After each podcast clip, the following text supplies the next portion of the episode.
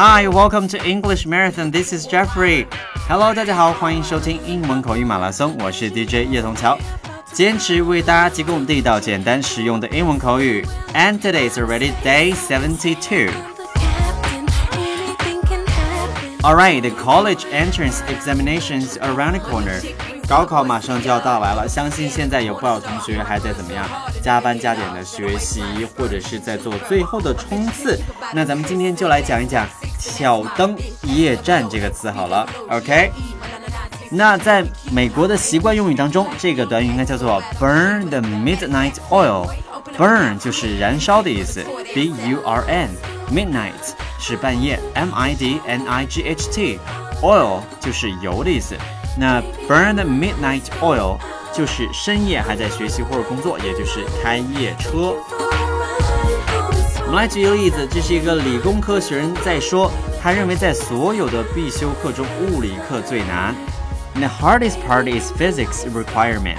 I can do the engineering sections and computer science and chemistry, but physics is almost impossible.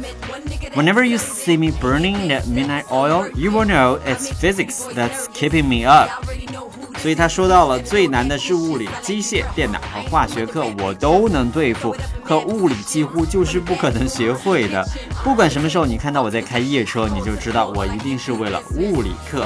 那不知道大家在大学期间或者高中时期有哪些课是让你哎每次都会怎么样开夜车的呢？Let's listen to one more time. The hardest part is the physics requirement. I can do the engineering sections and computer science and chemistry, but physics is almost impossible. Whenever you see me burning the midnight oil, you will know it's physics that's keeping me up. 那美国的大学生呢，和其他国家学生都一样，都有熬夜的习惯。有的学生挑灯夜战是因为功课多做不完，但有许多学生或年轻人就是喜欢晚上念书或者是活动，早上起得很晚。那我们也把这种人叫做 night owl，对吧？猫头鹰了。All right，那根据这个记录，burn the midnight oil 这个习惯用语是在一六三五年开始使用的。当时 we don't have light bulbs，还没有电灯，所以人们都得怎么样啊？熬夜都要点油灯。这才出现了 burn the midnight oil 这个说法。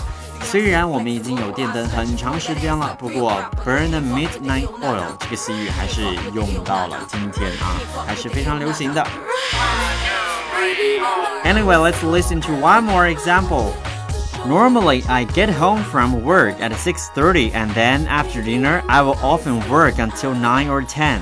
However, when I'm in the middle of a court case or in the lead up to it, it's often need to burn the midnight oil in preparation.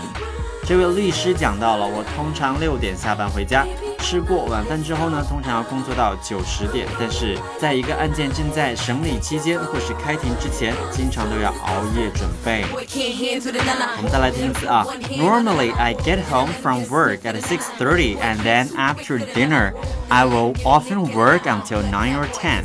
However, when I'm in the middle of a court case or in the lead up to it, I will often need to burn the midnight oil in preparation.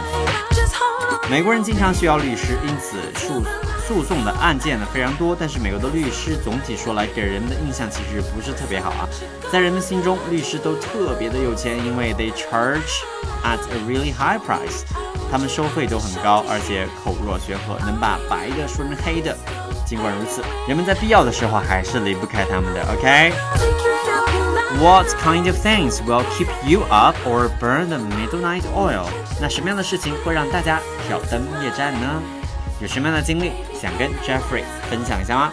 That's all for today. Thank you for listening. This is Jeffrey from English Marathon. If you're interested in English, you can also join our QQ chat group 幺七六八五幺二二七。 And I will see you tomorrow. Bye bye.